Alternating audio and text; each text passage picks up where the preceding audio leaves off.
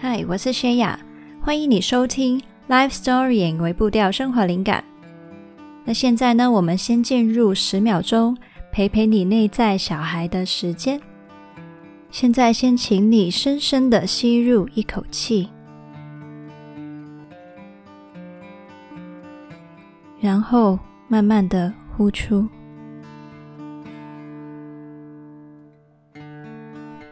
现在，请你花十秒钟的时间，回想一下，你今天很努力的完成什么事情呢？如果你是在一天的开始听的话，请你回想一下昨天你很努力的完成了什么事情呢？你不一定是要已经把那件事完全的完成。因为只要你有在努力，就很值得去欣赏。十、九、八、七、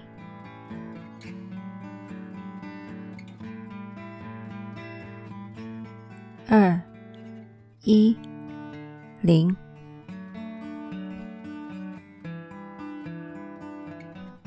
常常的去努力做很多很多的事情，完成所有的待办事项。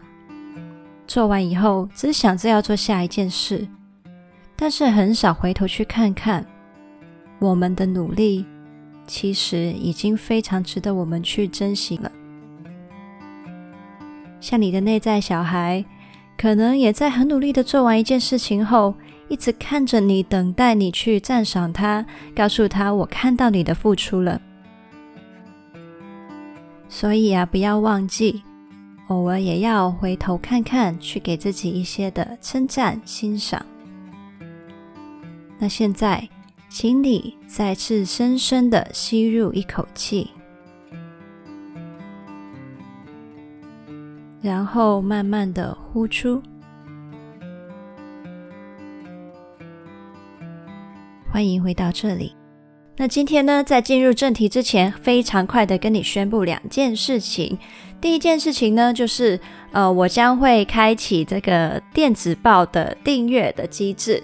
那也就是说，你如果有订阅我们的电子报的话，你每一个礼拜都会收到一封我寄给你的电邮。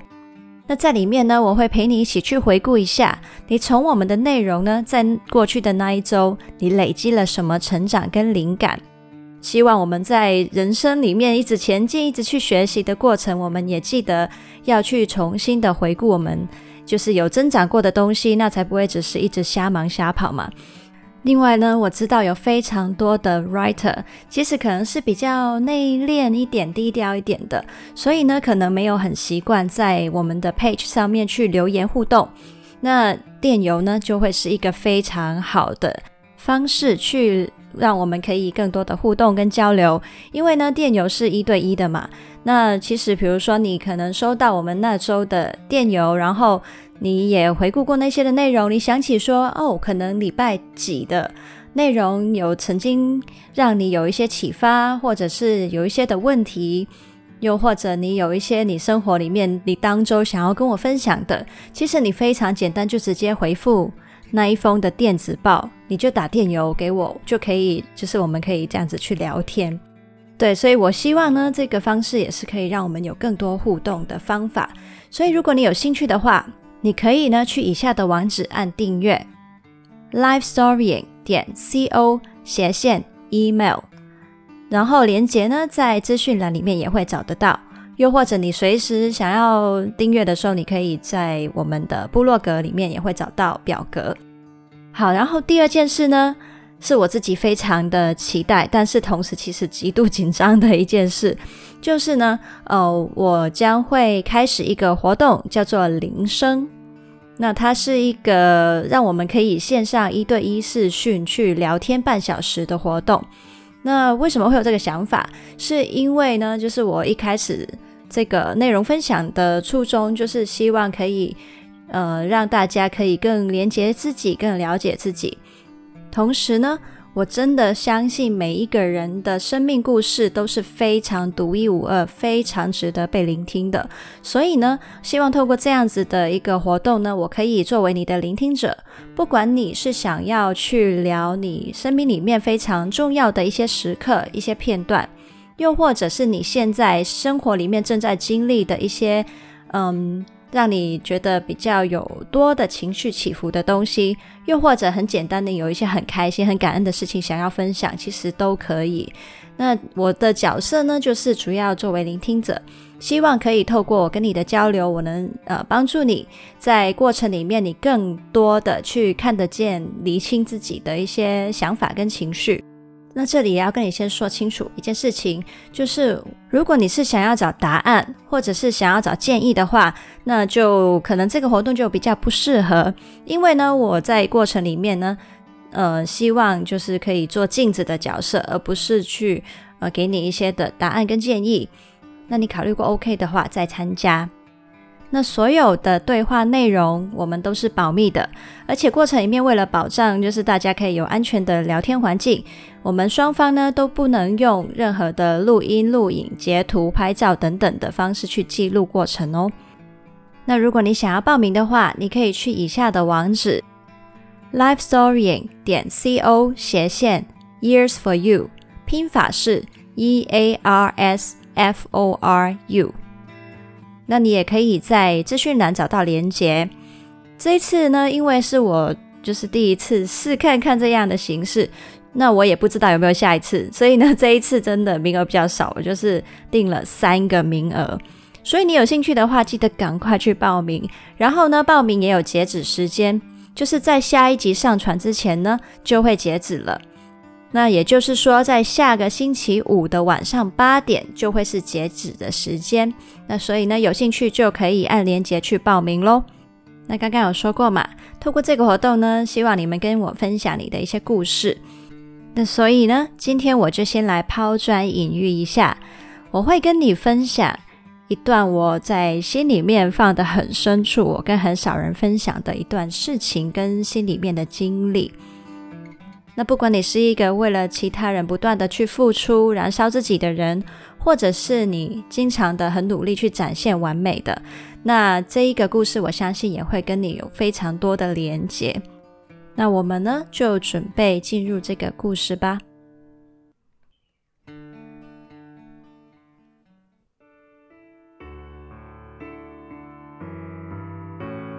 在别人眼中，你总是个温暖又明亮的太阳吗？在你身上，别人只感受到满满的正能量，仿佛你的世界没有忧伤，没有疲惫，没有失望，没有埋怨。当任何人在低谷里需要陪伴，他们第一个想到你，他们信任你会是一个很体贴的聆听者。你不曾拒绝任何的求助，你也觉得自己真的像个太阳一样，有烧都烧不尽的能量。你一直给予，给聆听，给安慰，给依靠，给方向。你不曾索取，因为你本身就是个太阳，你没有黑暗。你不需要别人给你光芒跟温暖，这样的状态你喜欢吗？这样的状态我经历过，但如果回到当时的时间点，让我重新选择的话，我不会再选择当个太阳了。今天跟你分享的这段故事。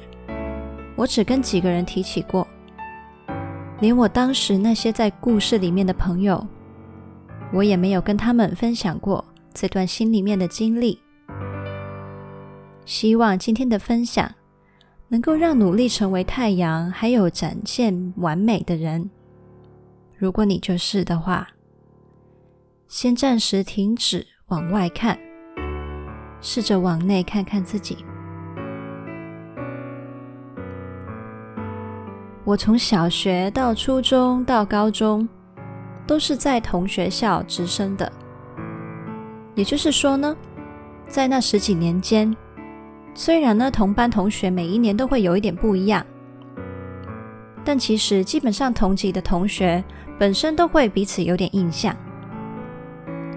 直到我升上了大学，我第一次到了一个所有的人际关系都要从零开始建立的环境。没有人知道彼此本身是个怎样的人，也没有人知道刚认识的人会怎么看待自己。我第一批接触到的大学新朋友，是在大学的迎新营会的组员。那我是一个非常内向还有慢热的人，在一群完全不认识的人中间，我觉得非常尴尬。我不懂得怎么样主动去跟别人搭话。回应别人的时候啊，也常常是短短回一句，话题就会断掉了。我只是尽力的，有人问我东西，我就回答，然后默默的做一些体贴别人的举动，像是收收东西啊，帮忙递东西，看到有人有需要就递张纸巾给他。在三天两夜的营会结束之后。在大家写给我的纪念册里面，大部分人写的都是说：“谢谢你默默的照顾大家，你真的很体贴，偶尔觉得你很有妈妈的感觉”之类的话。于是，不知道怎么样定位的我，发现原来这就是我给人家的印象，而且这好像就是大家觉得我还不错的原因。后来有几个交情比较好的新朋友，在有心事的时候都会找我聊，而且我确实非常的擅长让对方觉得非常安心跟信任。现在想起来，那个时候的我不知道是怎么走火入魔的，我真的进入了故事开头描述的那种太阳的状态。我好像从来都不会因为付出太多而有累的感觉。我甚至在那半年期间，没有什么负面情绪出现。朋友们觉得跟我在一起就是很正面、很温暖的。但是现在的我回头看，觉得那个时候的我根本就不像个人。但当时的我确实没有刻意去营造这种状态。就是走着走着就这样了。或许是打从一开始，那种温暖的形象太完美，而当时对自己不够了解的我，就以为那就是真的我。于是这面具戴久了，就吃进皮肤里面脱不下来了。我也不知道，其实是应该要脱下来的。也可能是心底最深处有种恐惧吧，太害怕，如果我显现出我也有暗的那一面，跟大家喜欢我的形象不一样了，是不是我就会被讨厌了呢？加上我是一个非常重视诚信的人，我无法接受自己有任何的虚伪，于是潜意识不容许我对形象认知有所落差。我才会连内心也入戏到，把自己也彻底的骗过了。我当时真的以为我本身就是个太阳。那后来我是怎么清醒的呢？这样的状态维持了半年，不知道是不是压抑太久，我开始感觉到心里面有一种不知道从哪里来的压力跟委屈。有一天，我就在跟朋友一起在图书馆读书，准备考试的时候，我的情绪表现得非常低落。朋友看得出来我心情不好，陪我离开图书馆。他们陪我，也故意搞笑逗我开心。那是我第一次在他们面前表现脆弱，还有流泪。他们以为我是因为考试压力太大才这样子。到今天，他们应该还是这样以为吧？但是我很清楚，考试其实并不是我心情低落的原因。不过当时的我也不知道真正的原因是什么。而这一次朋友们的陪伴，成为了我脱下面具的入口。我终于可以放心，就算我不是个太阳，朋友们也都不会离开我，甚至会反过来照顾我。而这种安心，才让我发现，我一直以来都如此的渴望被珍惜，却因此付出到失去了自己。同时，朋友们也没有机会去连接跟关系那个真正的我。我那次的哭，其实是因为我把自己看得太卑微了。卑微到完全不把自己的需要跟负面情绪当回事。后来想起来，也觉得对朋友们感到很抱歉。我竟然不信任他们也会接纳我的脆弱，把他们看成只是想要从我身上得到帮助的人。会这样看他们，我真的觉得自己超级无理，也超级傲慢的。所以呢，到今天，我也没有跟他们说我哭的真正原因。在那次之后，我恢复了一个常人的状态，我不再是个超人了。有开心也会有悲伤，很阳光，但是一样也会脆弱。一开始的那种完美，不再成为我的牢笼。我很清楚。我其实不是个太阳，而是一个一直用力保持月圆的月亮。但是啊，月亮必然是有阴晴圆缺的。那不如去相信，弯弯的月亮也会被欣赏吧。虽然说那段过去好像有很多的懊悔在里面，但是呢，我不怪自己当初这么做。那是因为那时候的我太年轻了，我还不够了解自己所有的光跟暗，我太想被喜欢，太想要当别人的救赎，所以呢，这个选择已经是当时认真生活的我能够做到的最好的选择了。如果你也有懊悔的曾经，原谅自己吧。还有。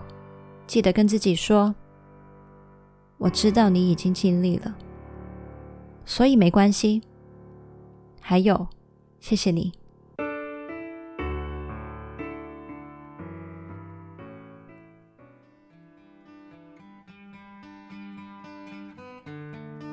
现在想起来，其实真正是因为有那段经历，在大学毕业之后，我才会有信心去做社会福利的工作。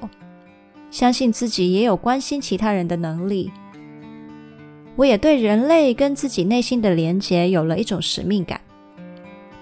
我希望人们能够了解自己、包容自己、欣赏自己、尊重自己。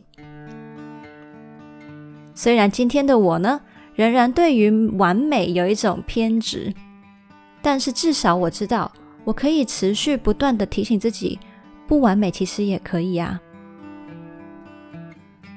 那段经历非常的宝贵，它带我走到了今天的这个地方。那故事先分享到这里喽。今天呢，我就不讲什么大道理了。我相信每一个人从这个故事里面体会到的都非常不一样，所以呢，希望你整理完你的感想之后，也可以来找我分享。那这一个礼拜的尾步调任务是。请你整理出一个你深刻的体会。那这篇的原文是放在 lifestory 点 co 斜线不当个完美的太阳。